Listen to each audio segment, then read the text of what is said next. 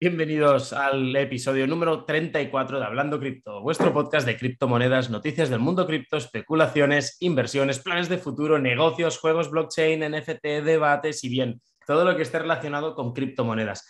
Como siempre, nos saluda nuestro querido compañero Oscar y hoy en primicia tenemos al señor X, que lo comentamos ya en el último capítulo. Bienvenido, señor X. Charlie, para los amigos, ¿cómo estás? Muchas gracias, Cristian. Pues bien, Aquí eh, que me lanzó Oscar el órdago y la invitación del otro día, pero bueno, ya sabré cómo cobrármela. Buenos días, buenas tardes a todos chicos, ¿qué tal? Muchas gracias por oírnos una semana más y como bien dice Cristian, tenemos a, a Charlie que se une a, nuestra conversación de, amigos, dialogando o entablando una conversación sobre, sobre el mercado cripto, que hoy creo que va a estar interesante por, por todos los acontecimientos que hemos tenido esta, esta semana. Efectivamente. Como estamos grabando, como ya sabéis, lo escucháis los sábados, lo grabamos entre semana, por lo tanto, puede que alguna de las referencias que podamos hacer sea de un mercado que no coincida al 100% en el momento que lo estéis escuchando. Claro, yo creo que hay que decir, incluso esta semana lo estamos grabando miércoles por la mañana, porque a lo mejor vamos a empezar a hablar de cifras que pensamos en un futuro y cuando llegue el sábado ya, ya, ya ha pasado todo ello. Hoy, esta semana, eh, normalmente hablamos de temas un poquitín evergreen, es decir, eh, que valgan para... ¿Cómo se dice? No, no, que me hace gracia porque pensé que ibas a decir, normalmente hablamos de temas evergreen, hoy vamos a hablar de Evergrande, ya está, era, era una broma. era el chiste fácil, era el chiste fácil. Ay, Dios mío.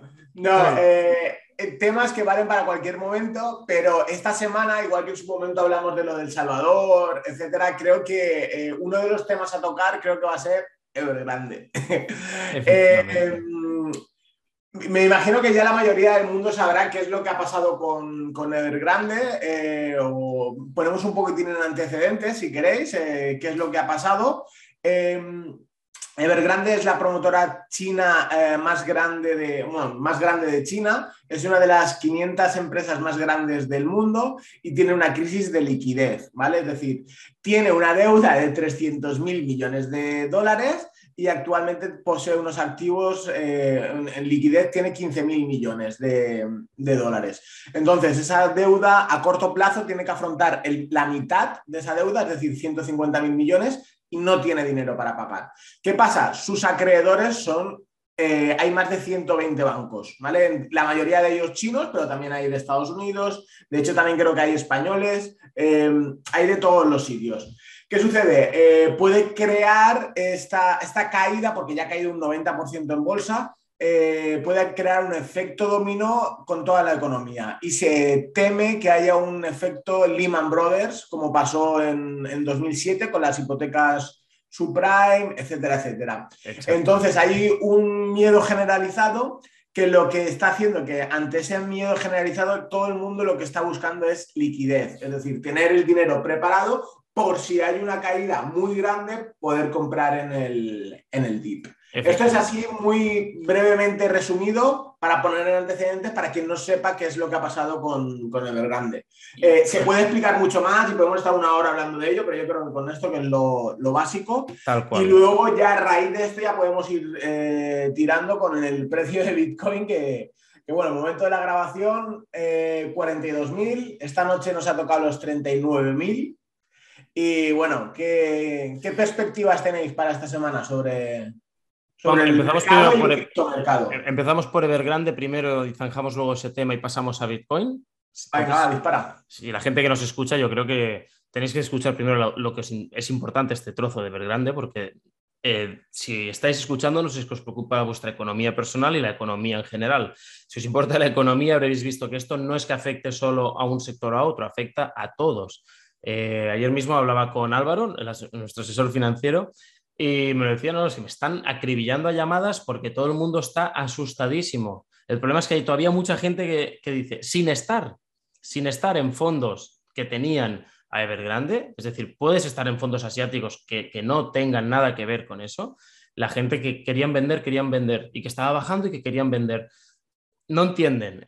todavía hay gente que o no entiende o, ve algo que nosotros no somos capaces de ver, que si ha caído un 2 o un 4% respecto a máximos históricos, es un momento de recomprar, no es un momento de vender y sacar pérdidas. ¿Me entendéis? Entonces, yo hablaba con él y me decía, es que no es que hayáis caído solo en el criptomercado, no es que en las criptomonedas haya habido una debacle y que estéis en, en rojo, sino es que en lo que es la bolsa también. Y un 3, un 4% en bolsa es mucho para ellos. Y hablamos, creo que fue hasta, hasta el SP500, creo que había bajado respecto a su máximo histórico. No os voy a decir el porcentaje porque no me acuerdo y no quiero engañaros, pero había bajado algo ya significativo. Y de hecho, o con otras personas también me han dicho, yo ya he ido cogiendo nuevas posiciones. Es decir, que son buenos momentos de recompra. El problema es, como siempre que hay un dip, ¿no? como decimos ya hace un episodio hace tiempo, de cuándo, cuándo comprar en una bajada, tú puedes comprar mientras baja o esperar a que haga un rebote y que veas que da señales de que empieza a subir para comprar otra vez entonces. Yo en este caso en concreto, viéndolo de ver grande, yo lo veo una opción inviable, que no que quiebre, yo creo que lo rescatarán, pero no, no, van a dejar que se lleve todos los bancos. No, yo dudo mucho que vuelva a ser un Lehman Brothers que, que se cargue toda la economía. Eso lo veo improbable. Y como lo veo improbable, yo, yo, ya he puesto órdenes de compra que ya se me ejecutaron al momento de pensarlo, sin saber todavía si seguiría bajando más o no. De hecho, hubo un falso rebote y me bajó más, pero no pasa nada. Como todo lo que compramos no es a short. Estoy de acuerdo contigo, Cristian. Eh, además, eh, hay que tener en cuenta varias cosas. Evergrande, eh, bueno, es muy grande, además del nombre. estamos hablando de un 2% del PIB chino. Es una barbaridad, ¿vale? El gobierno chino no se puede permitir un crash en la economía debido a una única empresa. Entonces, eh, yo estoy convencido que, se rescatará. ¿En qué forma? No lo sé, pero, pero habrá un momento de rescate. Eh, ¿Arrastra a las criptos? Sí, lógicamente. ya ha pasado en otras ocasiones. Eh, pensamos siempre que estamos en el mundo cripto y el Bitcoin se mantiene al margen de la economía, pero, pero no es que esté ligado a, los mercados tradicionales, pero sí que es cierto que las caídas de los mercados tradicionales generan miedo. Y ese miedo eh, se, arrastra, se arrastran las criptos. Yo estoy de acuerdo contigo, son momentos de compra. Eh, ¿Dónde? ¿En 40, 42, 41, 39, 38? Pues es lo que tú has dicho. Eh, baja, baja y ¿dónde compras? ¿Durante la bajada o en, el, o en el rebote? El problema de los rebotes en las criptos, y lo hemos visto todos, es que pueden ser o muy lentos o muy rápidos o rebotes falsos, ¿vale? Y yo creo que esa es una de las claves a la, hora de, de, poder mover nuestro dinero. Eh, yo personalmente estoy tranquilo, estoy tranquilo porque Bitcoin ya nos ha pegado estos sustos y, quien no esté acostumbrado a esto son los que pierden. Eh, desde luego la compra en bajadas a mí personalmente me va funcionando y, sobre eso poco más puedo añadir. Estoy totalmente de acuerdo en lo que has dicho. ¿Y tú, Oscar, que hacías una cara peculiar cuando decía que no lo dejarían morir? Pues no lo tengo tan claro. voy a poner en modo eh, conspiranoico. Venga, a ver, a ver. Em, habéis, eh, es que no sé dónde lo vi, lo vi en un tuit, creo. Eh, primero fue el coronavirus, el COVID, salió de China y ellos en dos meses o en seis meses ya estaban haciendo casi vida normal. O en un año, no sé, no recuerdo los meses exactos. Em, y todo el resto del mundo súper jodidos. ¿Pueden ¿Podrían llegar a hacer lo mismo con la economía? ¿Otra vez? Es decir, tiro a, a Evergrande, me jodo el 2% del, del PIB, destrozo la economía mundial y yo me resarjo, me resurjo o me rehago en, enseguida y otra vez a la cabeza a buscar ser cabeza, cabeza mundial. Es decir, es que de esta gente no, no me extrañaría nada. Y si lo hubieran rescatado, a lo mejor no lo hubieran rescatado antes, antes de llegar a esta situación, o están esperando a comprar en el DIP, o es que, no sé, es decir, es un poco, es un poco delicado porque con esta gente no te puedes fiar un pelo. Es decir, yo, no me fío. Esto que dices ahora me recuerda a la serie de Mr. Robot. No sé si nuestros oyentes o espectadores la han visto. Si no la han visto, la primera. os la recomiendo. Al menos yo que vengo del ámbito tecnológico, a mí me encantó, literalmente me, me volvió loco. ¿eh? Y, hay un tipo de conspiración que explica justamente lo que tú dices, se carga en la economía mundial al 100% y resurge en formato de criptomoneda, de la e-coin que le llaman. Y bueno, y, es, y hacen entonces, a partir de ese momento pasan a ser una supremacía en la sombra mundial. No lo sé, no os he hecho ningún spoiler, tranquilos, esto es algo que se ve al, principio de todo, como aquel que dice. Yo no lo veo tan claro, Oscar. Es decir, mm, porque piensa que no debe ser solo el 2% de Evergrande, sino todo lo que arrastra con él. Creo que ayer Álvaro me comentaba que Alibaba estaba en un menos un 30%. ¿Me entiendes? No sé hasta qué punto eh, el, el, yuan ya lo han ido devaluando varias veces. Ahora tenían que hacer, para lo que tú comentas, una, devaluación que no sé, no lo sé, hablando como un cuñado, igual se pondría nivel venezolano, para que me entiendas. No al mismo extremo, pero ¿me entiendes? No, obviamente no tanto porque el Venezuela pobres están con, con, ese tema fatal, pero para que me entiendas, el nivel de devaluación que tendrían que hacer para seguir siendo tan competitivos. Entonces, ah. mm, yo no creo que pase. No creo que pase. Yo lo que creo que ha habido es un cambio de forma de, entender la economía a nivel mundial y forma de jugar las reglas, ¿no? Es decir, ya no, no, esta empresa se basaba mucho en compra, que la compraran con deuda y ahora eso ha cambiado. Y ese es el que yo creo que es el factor diferencial. No sé cómo lo veis vosotros. ¿Vas tú, Charlie, o disparo yo? Voy, voy, voy, disparo. Eh, a ver, eh, sobre, sobre Evergrande, el, el, problema que tiene, ese problema de liquidez, es que no es capaz de hacer frente a los pagos de, los intereses a los bancos, ¿vale? Mm, digo la palabra banco y la, recalco, banco. Cuando estamos hablando de bancos, estamos hablando de, de, las entidades más potentes en China, en Estados Unidos, en, Estamos hablando de reservas muy importantes. Eh, yo, Oscar, y fíjate que no me considero un conspiranoico, ni mucho menos, pero, pero sí que es cierto que en algunas jugadas sí que veo, no, no conspiración, sino aprovechamiento de, las circunstancias. Como decías, el tema del COVID, China cuando el COVID mm, fue como la de Fénix, parecía que estaba muerto y de repente compró el mundo. Cuando el resto estábamos hechos una mierda, ellos tenían liquidez suficiente para poder comprar sus propias empresas que habían vendido el resto del mundo. Entonces, eh, eso es aprovechar más que una conspiración, ¿vale? El tema de Evergrande es totalmente diferente y, es que detrás eh, esa partida de dominó ya la jugamos, eh, tú lo decías con el caso de Lehman Brothers, pero en el mundo occidental, ¿vale? Y es totalmente diferente. no creo que China deje caer sus propias empresas porque al final no solamente, no es el caso del COVID donde me aprovecho de un momento en el que el resto del mundo está jodido, tiene que vender a precio barato y compro yo el resto del mundo, ¿vale? Aquí el primero que me caigo soy yo y luego no tengo con qué comprarlo. ¿Con qué lo compro? ¿Con un yuan totalmente devaluado, Oscar?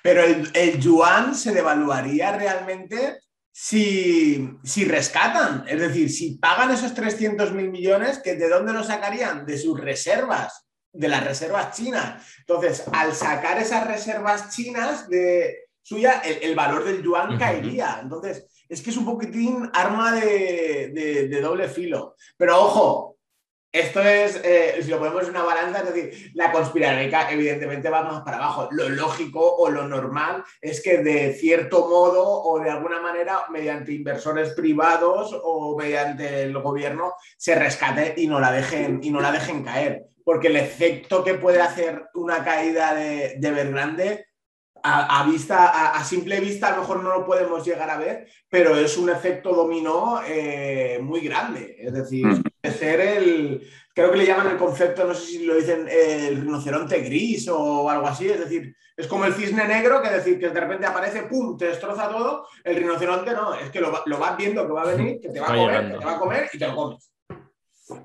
Y ya relacionando un poco más China en general con las criptomonedas, me gustaría preguntaros a los dos, ¿qué opinión tenéis sobre la decisión de China de banear el Bitcoin, la última que hubo, que a diferencia del resto anteriores, en este caso ha echado o se han ido tantas empresas de minería? ¿Cómo, veis esa jugada? Porque yo es una jugada que a día de hoy sigue descolocándome. Se ha matado.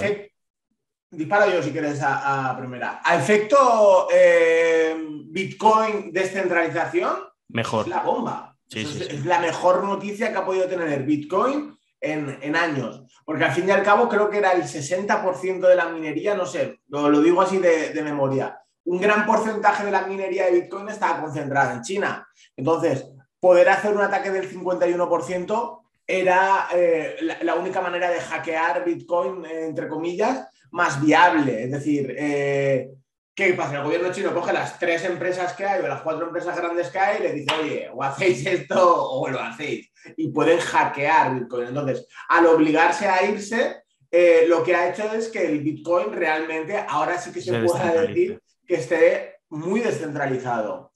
A efectos económicos, mm, no sabría decirte, a ver si, si Charlie tiene algo ahí. Es que esa pregunta es un poquito jodida, ¿eh? Es que no me la sé responder, por eso os la pregunto a vosotros.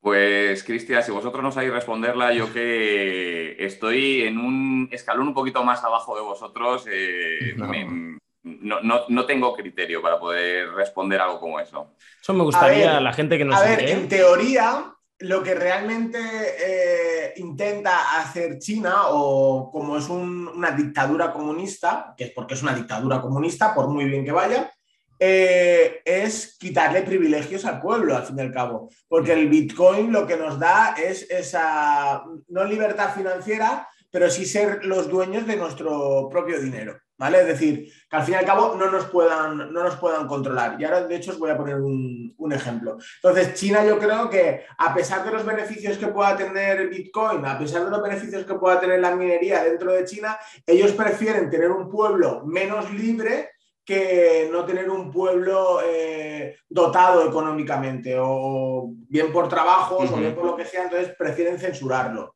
Yo es lo que creo por, el que han hecho ese, ese, movimiento. Me gustaría que la gente que nos está viendo o escuchando, si tiene alguna idea de por qué, a mi pregunta, sabe responderla o tiene alguna hipótesis, que nos lo dejara escrito, porque eso yo creo es interesante, ¿no? Y al final, cuantas más opiniones tengamos, podremos tener una opinión más formada entre todos también.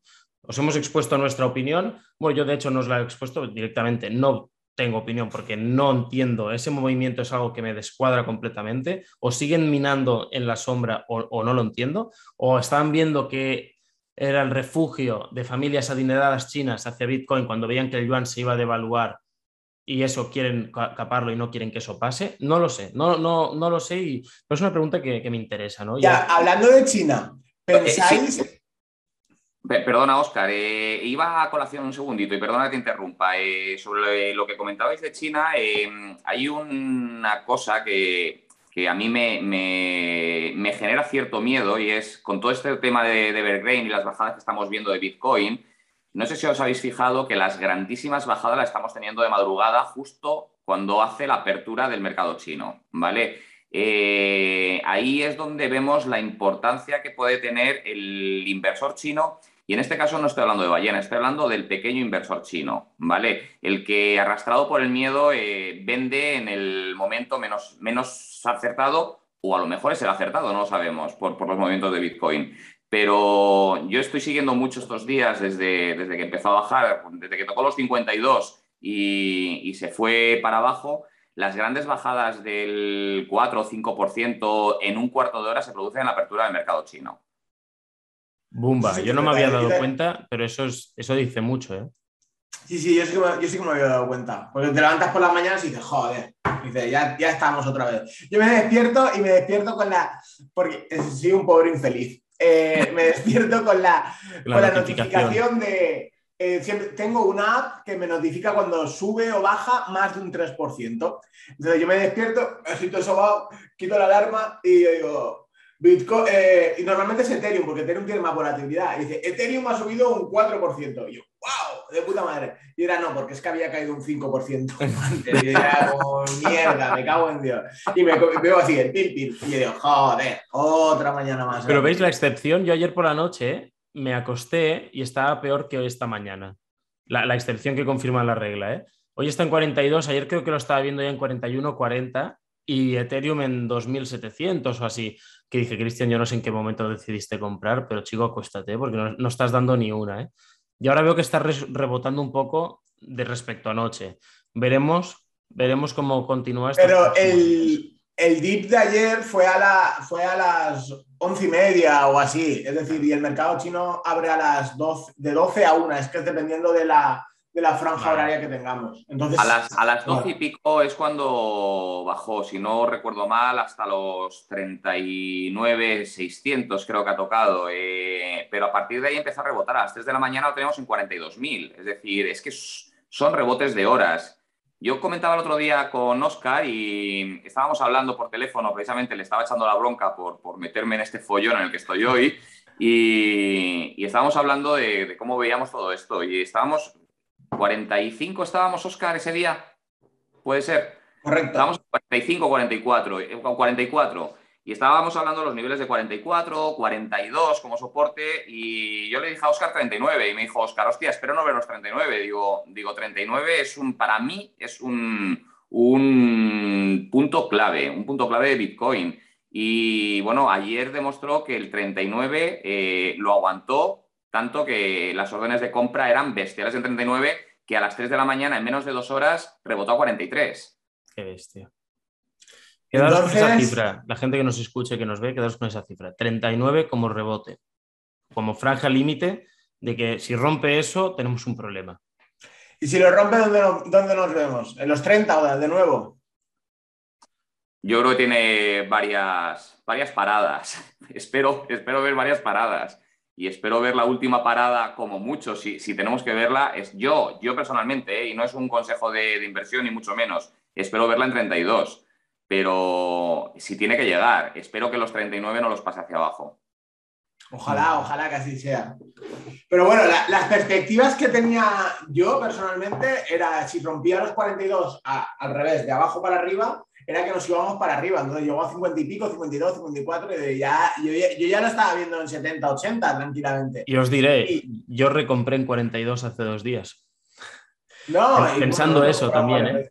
Y no me arrepiento. Claro. Y, y Cristian, y bien comprado está. Es decir, comprando la bajada, ¿no? Joder, eh, ¿dónde compras cuando compras en la bajada? Eh, pues yo mira, no tengo os, ninguna os lo voy a decir. Yo he comprado bajadas, joder, y, y, ha bajado luego 3 o 4 mil dólares más y no me he arrepentido de haber comprado la bajada. Exacto. Esto lo conozco hace unos meses eh, sobre tema, en, en, este caso era tema de venta. Y, y, hablaba con Oscar diciendo, joder, mm, ¿dónde vendo? Y puso una orden de venta y luego se disparó y se disparó 4 o 5 mil dólares hacia arriba. Y dijo, igual me, me eh, lo he hecho mal o me he adelantado. Y yo le dije, has vendido de puta madre. Y luego, claro. perdona, ¿se puede decir palabrotas? Sí, en este sí, sí, Estamos censurados igual. ¿no? Sí. Y, y, luego bajó, bajó por debajo de su orden de compra. Entonces, dices, ¿dónde compras o dónde vendes? Eh, yo creo que ninguno tenemos, por mucho análisis técnico que hagamos, uno lo sabemos peor que otros, eh, pero al final tenemos unas órdenes y yo me quedo siempre con una frase que dice Oscar, que profit es profit. Es decir, mmm, tanto en la compra como en la venta, ¿vale? Es decir, el, el beneficio de comprar en 42 estará cuando lo veas en 60, ¿vale? Y yo estoy seguro que, yo, vamos, es, es mi impresión ¿eh? y, y, mi opinión. El, el, Bitcoin no está muerto por porque venga una empresa china, aunque tenga el 2% de PIB, y arrastre todos los mercados. Esto es, un, esto es un receso, un receso en la subida. Eh, sí que es cierto que cuando estábamos en los 52, todos lo veíamos en un corto plazo, en los 70, en los 60 y tantos, incluso algunos más aventurados como yo lo veíamos más cerca de los 100. Eh, pero esto es un receso, es, pues, pues son imponderables que vienen y que atacan. Joder, el... Mira, eh, yo voy a contar una eh, pequeña historia. Eh, Oscar el otro día cuando hizo una pequeña presentación, cuando me llamó en esa llamada, bueno, en, en ese mensaje de Telegram, eh, y estaba hablando contigo, dijo que yo era bastante novato en esto, novato que llevo bastante poco tiempo. Es cierto, yo empecé el año pasado y empecé en febrero del año 2020, ¿vale? Febrero del año 2020, yo mi primera compra juraría que la hice en 9.000, 9.000 y pico dólares cuando se iba a ir hacia los 12.000, la primera compra. En pocos días, de repente veo una cosa que se llama COVID y veo cómo mi primera inversión en bitcoins, que bueno, no era mucho capital, pero para mí tiene cierta importancia, de repente se dividió por tres. Se dice pronto, ¿eh? ¿Y yo qué hice? Pues comprar más. Y compré y compré la bajada. Entonces... Mmm, Eso es la mentalidad de tiburón.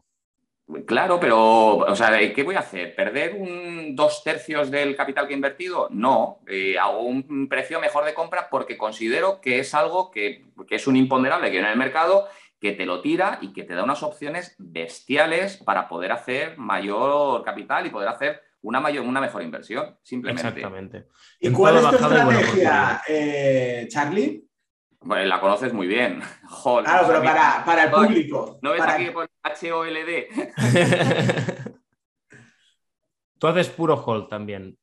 Sí, sí. Eh, mira, gracias a Dios, eh, bueno, yo tengo trabajo, eh, tengo mis ingresos por, mi profesión y, bueno, pues esto es una manera de, salvaguardar mi, capital, ¿vale? Como hay otras muchas. Es decir, bueno, yo no voy a dar ningún consejo de inversión ahora, yo creo que Oscar ha hablado mucho en sus vídeos, estoy muy de acuerdo con él, los bienes raíces son fundamentales, la diversificación es, es, es vital y bueno, pues Bitcoin para mí es un resguardo dentro del capital o del pequeño capital que yo puedo tener en una parte, ¿vale? Es decir, ni, todas mis inversiones están en Bitcoin. Yo creo que es un poco de locos, que puede salir muy bien la jugada, pero es un poco de locos meterlo todo, todo en Bitcoin. Eh, pero para mí mi estrategia, y es la mía de inversión, en el caso del Bitcoin, es comprar la bajada, siempre.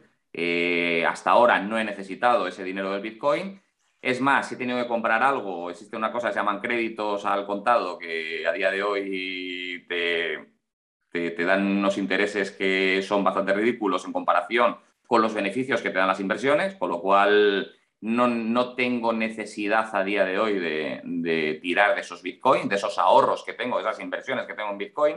Es que no sé si llamarlo inversión o llamarlo ahorro, ¿vale? Porque yo, la gente cuando habla de ahorro, habla de ahorro en euros, lo meto en una cuenta bancaria, eh, meto mis ahorros en una cuenta bancaria y ahí están. Bueno, no, para mí eso es perder dinero y porque cada día vale menos y, lo que hago es ahorrar en otra manera diferente donde yo considero que no voy a perder dinero, ¿vale? Es decir, que mi poder adquisitivo no va a bajar.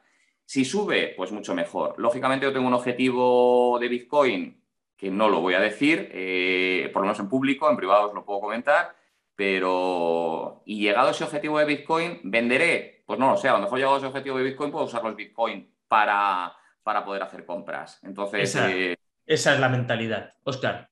Ahí, esas son las palabras que retumban en mi cabeza también. Eso es lo que yo pienso. ¿Para qué vender si va a llegar un momento que van a aceptar mi Bitcoin? No van a tener más remedio que decir, oh Dios mío, o va a vender una amnistía tan bonita que digan, bueno, va, si lo pasáis todo a euros, ¿eh? No, no pasarlo a euros sino declararlo. Yo estuve, no sé si lo comenté en el vídeo, no sé dónde lo comenté, pero creo que lo comenté.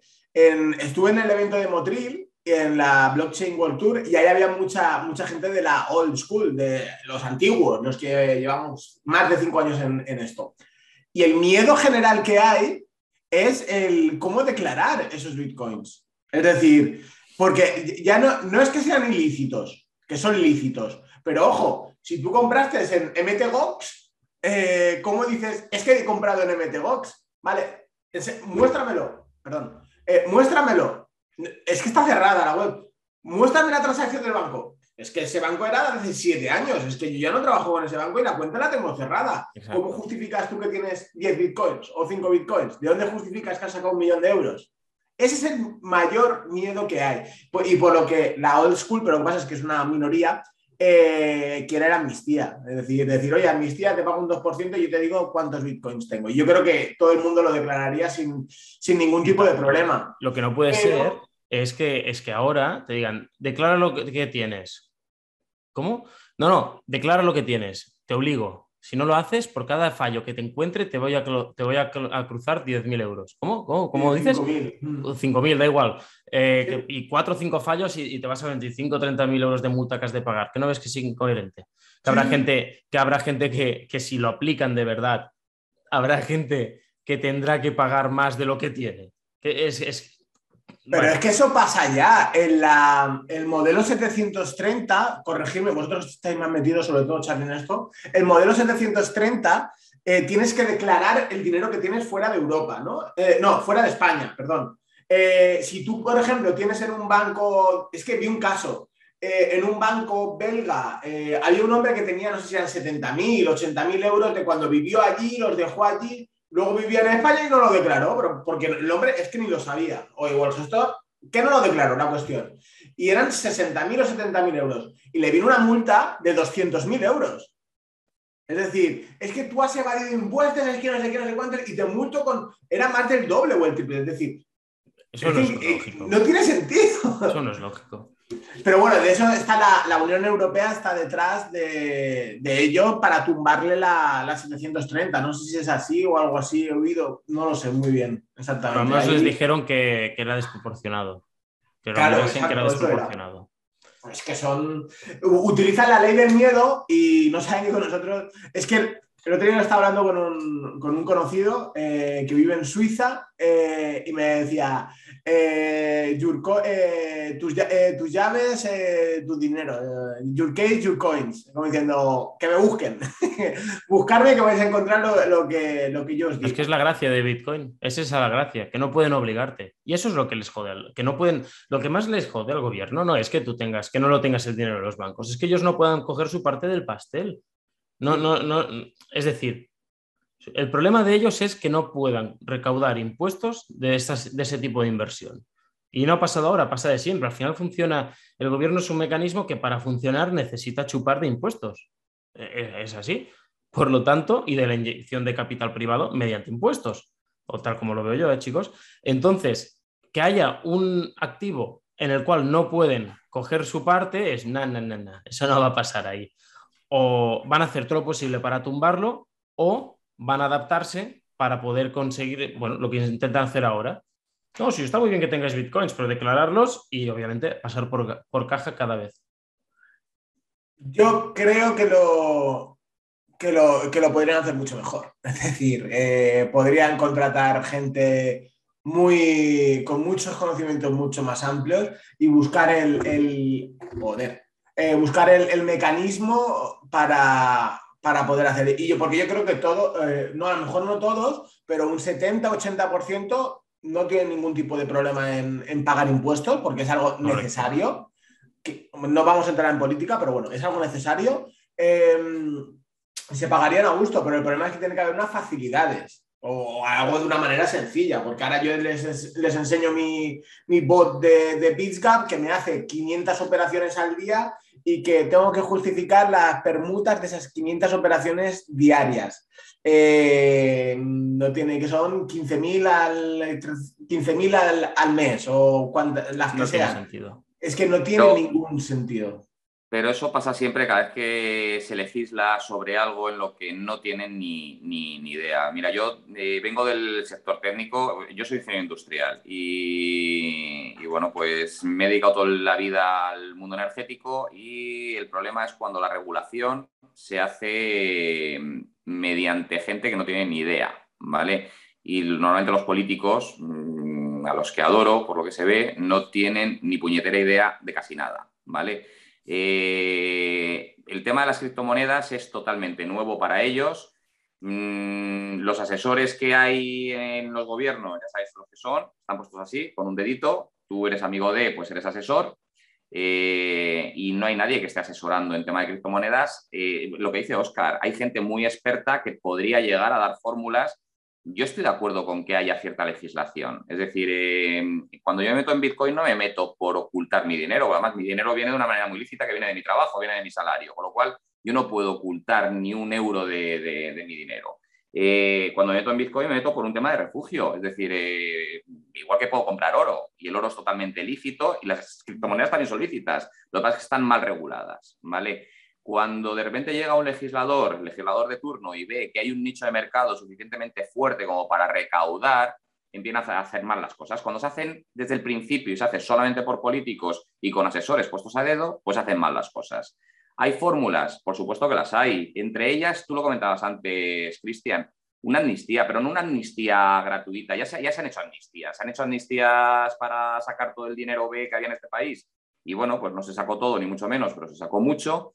Y, esas amnistías no son gratis, es decir, joder, mm, cualquiera que de los de la vieja escuela, como decía Oscar, que compraron muy barato y no vendieron por el motivo que fuera, porque de la vieja escuela hay muchos que, vendieron, eh, aquellos que realmente compraron y tienen un capital muy grande con una inversión muy pequeña en, dinero, si lo convierten a euros o a dólares, eh, se van a encontrar con una hostia enorme en, el sistema actual de impuestos. Si los políticos lo hicieran bien en una amnistía, eh, ese 3% que decía Oscar, igual a mí se me queda corto. Es decir, al final todos los estados tienen que coger su parte de pastel. Yo creo que eh, si hablas de porcentajes normales, entre un 5 y un 10%, la gente estaría dispuesta a entrar, ¿vale? Es decir, em, ahora mismo los, beneficios que, perdona, los beneficios, la parte de pastel que se llevan mm, de las inversiones es bestial. Y eso hace que en un sistema como el de Bitcoin, eh, la gente se lo guarde y busque otras herramientas suficientes como para decir, mira, no voy a pagar ese 20% que me vas a meter eh, porque, sí, porque hay muchas formas de, poder hacerlo. Y vuelvo a lo mismo, si estuviesen bien asesorados, y, aquí digo con lo que decía Oscar, con gente experta en criptomonedas, eh, se podrían hacer las cosas muy bien. Desde luego no tiene ningún tipo de sentido que te estén diciendo en el 720 que, tienes que decir todas las permutas que has hecho en criptos. Es una auténtica locura. Si un Mindundi como yo mm, de repente se me ocurre meter 100 dólares en BNBs y luego los cambio a DOT y luego los cambio a ADA y es absurdo, ¿no? no tengo forma de tener ese registro. Es más que el propio Binance a los tres meses me los ha borrado, no tengo ni siquiera forma de verlo. ¿vale? Entonces, Me, parece una locura, es una auténtica locura. Es así. Hablando ahora que comentabas otras criptomonedas, chicos, ¿en este DIP habéis comprado alguna en concreto? Yo no.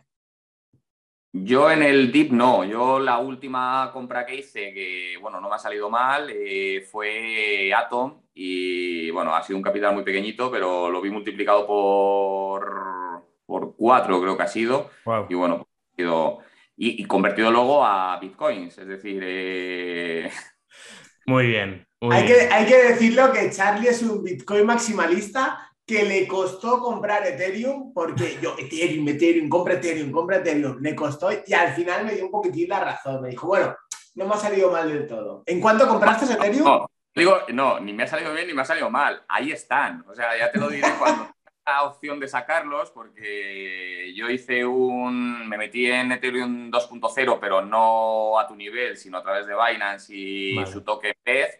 Eh, y lo tengo ahí metido, con lo cual no lo voy a sacar hasta que no termine la primera fase de Ethereum, por lo menos, y ya te diré si sale bien o sale mal. Pero compraste barato, ¿no? 1800 creo que era, o 1500, no me acuerdo. Sí, entre 1500 y 1900, ya no me acuerdo. Muy bien.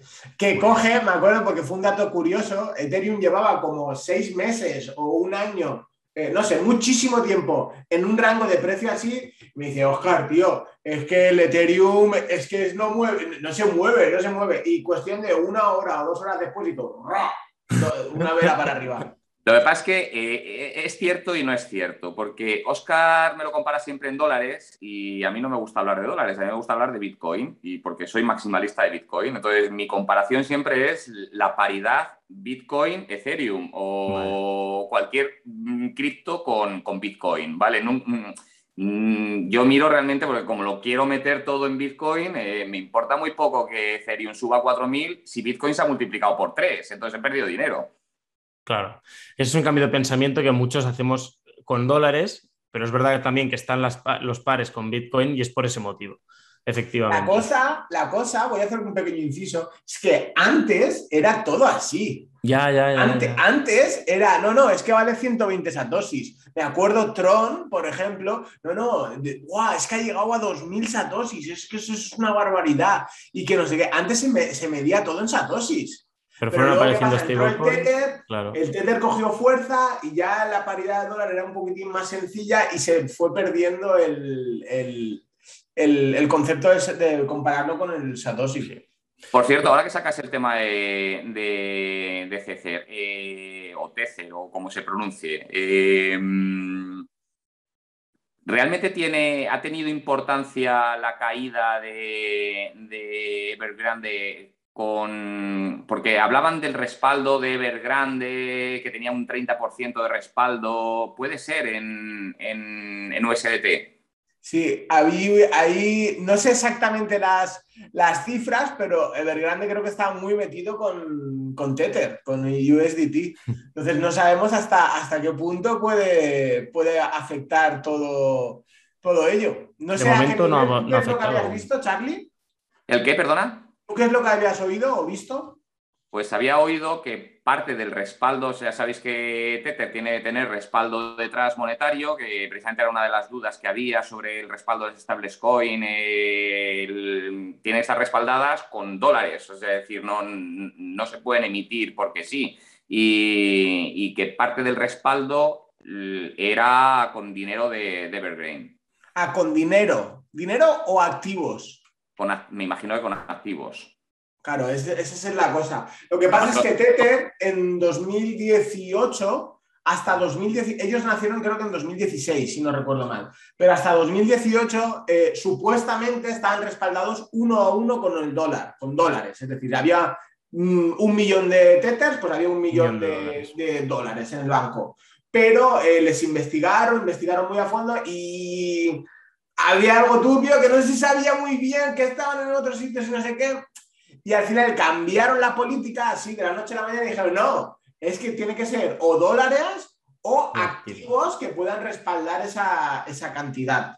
Y entonces, pues eh, eso fue en 2018, que fue, pegó un, flash crash rápido, cayó y luego subió. no, mentira, subió Bitcoin, porque como todo el mundo quería deshacerse de los Tethers y no había otra stablecoin, todo el mundo pasó esos Tethers a, a Bitcoin. Y Tether cayó un 10%, que es una locura. Es decir, que, un dólar valga 90 céntimos, pues es, una, es, una, locura.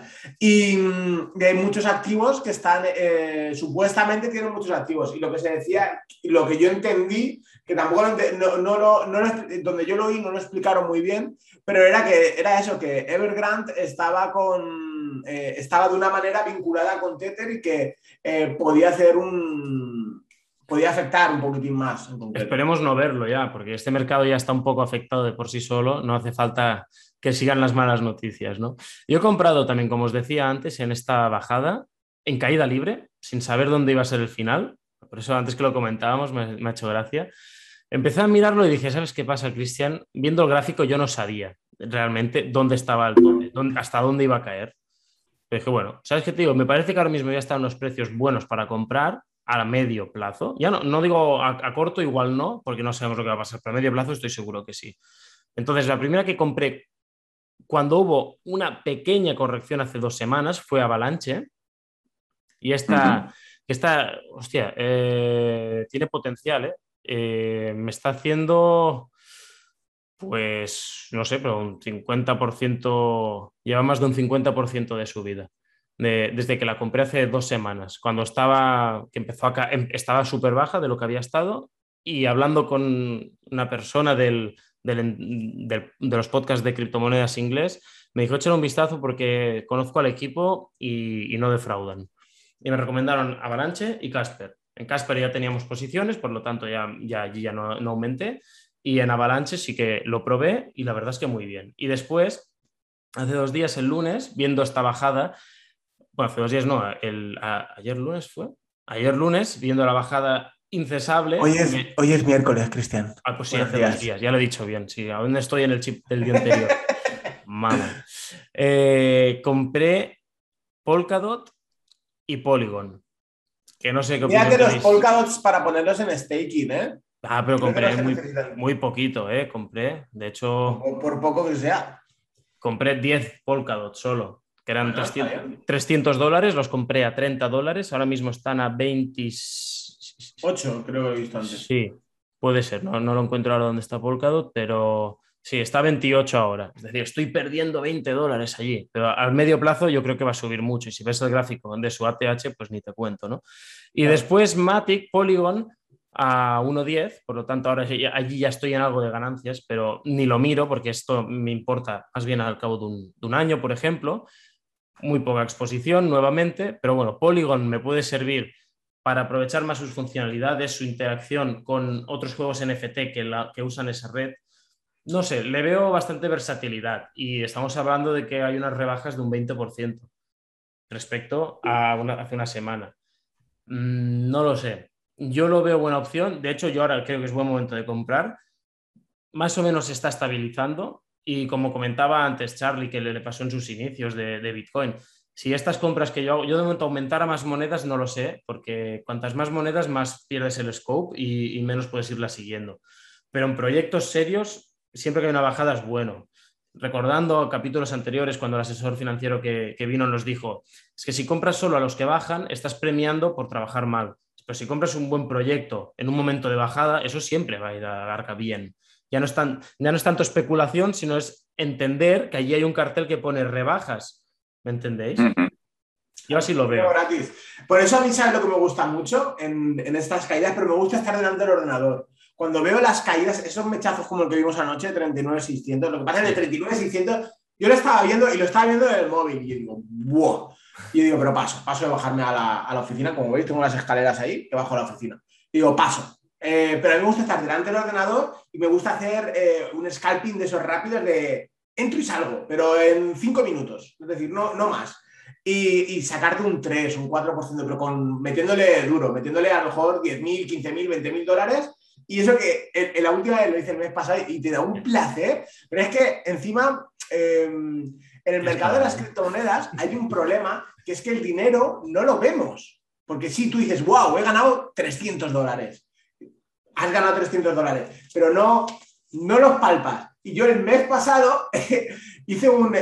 Cuando se, Binance se me cayó, no me dejó comprar, pero luego pude comprar en 39, hablando en euros, 39.000 euros, y vendí en 40.000 y poco, pero fueron como 15.000 euros. Entonces saqué 500 euros. Y dije, ¿sabes qué voy a hacer? Digo, me fui al cajero con la tarjeta de Binance y dije, saqué, lo pasé a euros y digo, sácame 300 euros. Y yo, así, con el dinero en la mano. Y era que tuve el, día es una sensación de, de ganador. De, triunfador, claro, de campeón. bien me siento. Digo, cariño, hoy nos vamos a cenar por ahí. Que yo te invito a cenar. ¿Y dónde quieres cenar? Y yo, que te llevo al Burger King. pues creo que cenamos, no me acuerdo dónde cenamos, pero pongo a un de esto. Pero es la, es la, sensación de tener el dinero en la mano, y sí. olerlo y decir, qué bien huele, hostia. Es verdad. Pero, comprar eh, cuando tienes esas bajadas bestiales, esos mechazos hacia abajo, será siempre y cuando los malditos exchanges te lo permitan. Eh, eh, ese es el kit de la cuestión. Porque a mí la otra vez, sí, gané, creo que fueron 400 euros, exactamente, 420 creo que fue el número exacto. Y digo, pero yo estaba comprando en 37.000, que es que era un 10%, casi sacaba un 10% de beneficio, que era sacar 1.500 euros en 5 minutos. Es que era, una, locura. Y, y una impotencia y una rabia, y al final me dejó comprar y como gané, no me sentí tan mal. Me bueno, ¿Pero por qué no te dejaba? ¿Qué problema daba? Que te decía, a mí en mi caso decía que no, que no había saldo suficiente. No hay saldo suficiente, no hay saldo suficiente, no hay saldo suficiente. Y yo terminé los 15.000 euros que los tienes allí. Yo 14.950. Compra, compra, compra, compra. Y no, y no, y no. Y, pero bueno, en esos flashes hay, que tener mucho cuidado, evidentemente, porque eso son una espiral de liquidaciones, porque cae, porque venden, eh, pero ¿qué pasa? Liquidan a los longs y conforme liquidan, supuestamente son órdenes que van a market hacia abajo, en venta. Entonces, va cayendo, va cayendo y hace una espiral o una cascada que también se le dice. Entonces, baja, baja, baja, baja, ves el mechazo como el de anoche, 39.600 y en 2-3 minutos se te, se te pone, en, no sé, en 40.500, 41.000. Pues ese pequeño porcentaje es comprar el dip, es entrar y salir rápido. ¿Qué pasa? Te arriesgas de que esté cayendo, cayendo, cayendo, compres y caiga, caiga, caiga, caiga, caiga, Es decir, también es el, bueno, es el riesgo del, del criptomercado. Pero bueno, con Bitcoin nunca es riesgo. Es cuestión de cuánto tiempo vas a tardar en sacar el profit. Creo, nos quedan cuatro minutos. Vamos a intentar hacer algo rápido. Eh, es que se me ocurren así las cosas. Podríamos eh, hacer eh, rollo la, resistencia, ¿vale? Pero no preguntar ni el dinero ni nada de eso porque eso no mola. Pero hacer alguna pregunta que le hagamos a, a los invitados o a Charlie se lo podamos hacer, o de a partir de Charlie leemos en los comentarios qué pregunta comprometedora, comprometedora eh, podemos hacer al invitado. O bueno, sí, exactamente, sí. Podemos empezar más suave, porque ahora los próximos que vengan ya lo sabrán, él no, por lo tanto, no, le vamos a ir, está ahí él apuntando. Yo tengo una idea, ¿vale? Pero bueno, va a ser, es, es es, la opción de, tengo la opción de pasapalabra, entiendo, ¿no? Sí, sí, sí, por supuesto, por supuesto. Y la de colgar también. yo, tengo mi eh, pregunta, dale, Oscar, dale tú primero. Eh, vale para todos. Eh, para ti también la puedes responder, ya que es la primera vez. ¿Plan de salida? Plan de salida. Lo he dicho antes. Yo tengo un objetivo en dólares o en euros. Pero no, la cantidad, Ojo, no, no, no decir quiero ganar mil euros o quiero ganar cien mil euros, no. ¿En qué precio de dólares? Es decir, no, yo si veo a Bitcoin, me lo invento, ¿vale? En 121.000, 120 dólares, yo vendo.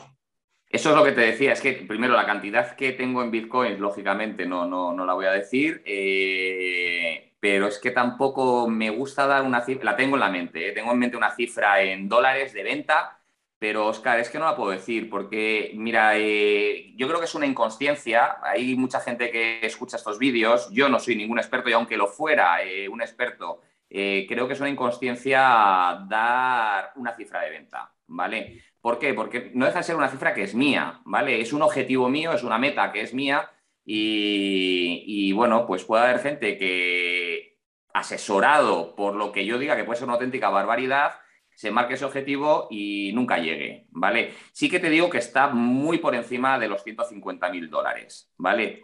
Ay, ay, ay. Yo digo, no me hagas un pasapalabra. Charlie es de los míos, ¿eh? Charlie es de los míos. Yo pienso igual, Charlie. Yo sí, por mojarme te diría que 100.000 los veo muy cercanos, 200.000 los veo que llegaremos ya dentro de esto. Son suposiciones, en ningún momento es un consejo. ¿eh? Estamos haciendo, mirando la bola mágica de Hablando Cripto. Vamos a ver qué creemos que podría pasar. De acuerdo. Charlie, te tocará una taza, ¿eh? Pues solo por haber venido. Eso es lo que iba a decir. O sea, al menos, o sea, ya vi el vídeo de la semana pasada donde ya vi las ganancias que daban estos vídeos, que son enormes. Y, y, y, qué menos, y qué menos que una taza. Sí, por cierto, hablando de esto, todavía creo, creo que nadie ha dado con el precio justo de la camiseta del episodio 33. Es que ni se han acercado. Da igual, no digas nada. Ah, os ha dado una pista. Así que si no sabéis de qué os hablamos, cuando acabéis este capítulo que ya acaba, ir al, 33 y miraros lo que podéis ganar una taza. Y dicho esto, yo creo. Para ti, Charlie, yo te lo mando, no te preocupes. Bitcoin. Cristian ha gastado todas las suyas. Bitcoin como reserva de valor, si se instaura. Ayer se lo decía a un compañero, solo que el 10% del mundo quisiera Bitcoin, ¿a qué precio estaría Bitcoin? Por encima del millón de dólares. Pues allí está mi precio de salida. Entonces, dicho esto, eh, ¡bomba! Se la saca y la pone en la mesa. Aquí tenéis. Y ahora va mi pregunta, Charlie. Eh, ¿Tienes asignado un tanto por ciento mensual de lo que tú ingresas destinado a inversión? ¿Varía cada mes? ¿Es un tanto por ciento fijo para, ir haciendo media? ¿Cómo, ¿Cómo, lo haces esto? En números, pues eh, sin mencionar nada específico, ¿eh? en porcentajes. Me marqué un, objetivo de ahorro, ¿vale? mensual, pero como soy un desastre, eh, porque lo soy, pues al final no lo cumplo. Eh, tengo, voy guardando cuando me apetece, meto un poco en. Yo uso Binance, soy de los. De los. pues quizá de, no tengo esa capacidad de meterme en todos los exchanges. no, no, es que es el mejor. A, pesar de todos los problemas que hay SEPA ahora, es el mejor. Y aunque yo te recomendaría que igual lo sacaras en una cartera fría. para caídas como la de ahora, es decir, eh, mm, siempre manejo poco capital. Eh, es un dinero que si lo perdiera, es decir, a mí cuando me dicen, ¿y si Bitcoin se va a cero? Bueno, pues si se va a cero, se va a cero. Y si se va al millón de dólares, como tú dices, pues entonces me habrá arreglado la vida. Eh, pero si se va a cero no me ha perjudicado, no, me hunde la vida, ¿vale? Es un dinero que no necesito a día de hoy, gracias a Dios, y, sí, sí que intento que sea un porcentaje de, mis ingresos o de mis ahorros que, vayan a, la compra de, bitcoins.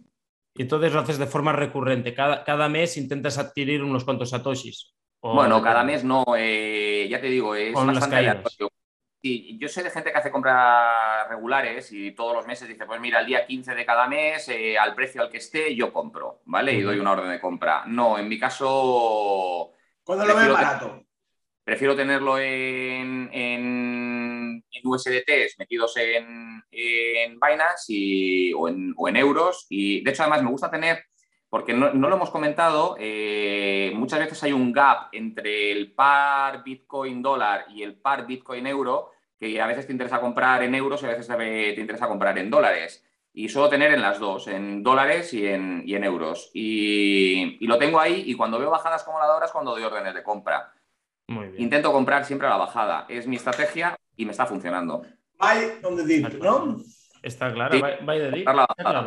Muy bien. Chicos, eh, ha sido un auténtico placer. De verdad, creo que ha sido uno de esos episodios potentes, me ha gustado mucho. Mm, la gente que nos estáis viendo, que nos estáis escuchando, nos gustaría mucho saber vuestra opinión. Si os ha gustado y nos escuchaseis desde un iPhone o desde un Apple, os agradeceríamos mucho una review positiva en Apple Podcast. Esto nos ayuda mucho, como podcast nos ayuda muchísimo. Y si nos escucháis desde Spotify o YouTube, suscribiros, que eso también os va a ayudar a vosotros a que os podamos seguir trayendo contenido de calidad y que no os lo perdáis. Charlie, ha sido un auténtico placer. No nos conocíamos todavía, aunque sí que había oído hablar mucho de ti y muy bien. Eh, espero mantener el contacto contigo y que sigamos hablando porque realmente lo que explicas es muy interesante y creo que puedo aprender mucho de ti. Y Oscar, como siempre, a ti te digo que muchas gracias por una semana más. Muchas gracias, un placer. Y bueno, nos vemos la semana que viene y Charlie, volverás aquí, ya te lo digo yo, y con más contenido de este cañero y la siguiente vez que vuelvas podrás hacer esto. Tendrás la taza. Ha sido un auténtico placer, de verdad, me he sentido muy, muy, muy a gusto. Que sepáis que es la primera intervención que hago en un vídeo, en cosas así, porque, pues bueno, ni es mi mundo y os agradezco la invitación, se la agradezco a Oscar personalmente y a ti, Cristian, por, por meterme en, en tu canal. Muchísimas gracias. A vosotros, un placer. Que vaya muy bien, chicos. Adiós. Adiós.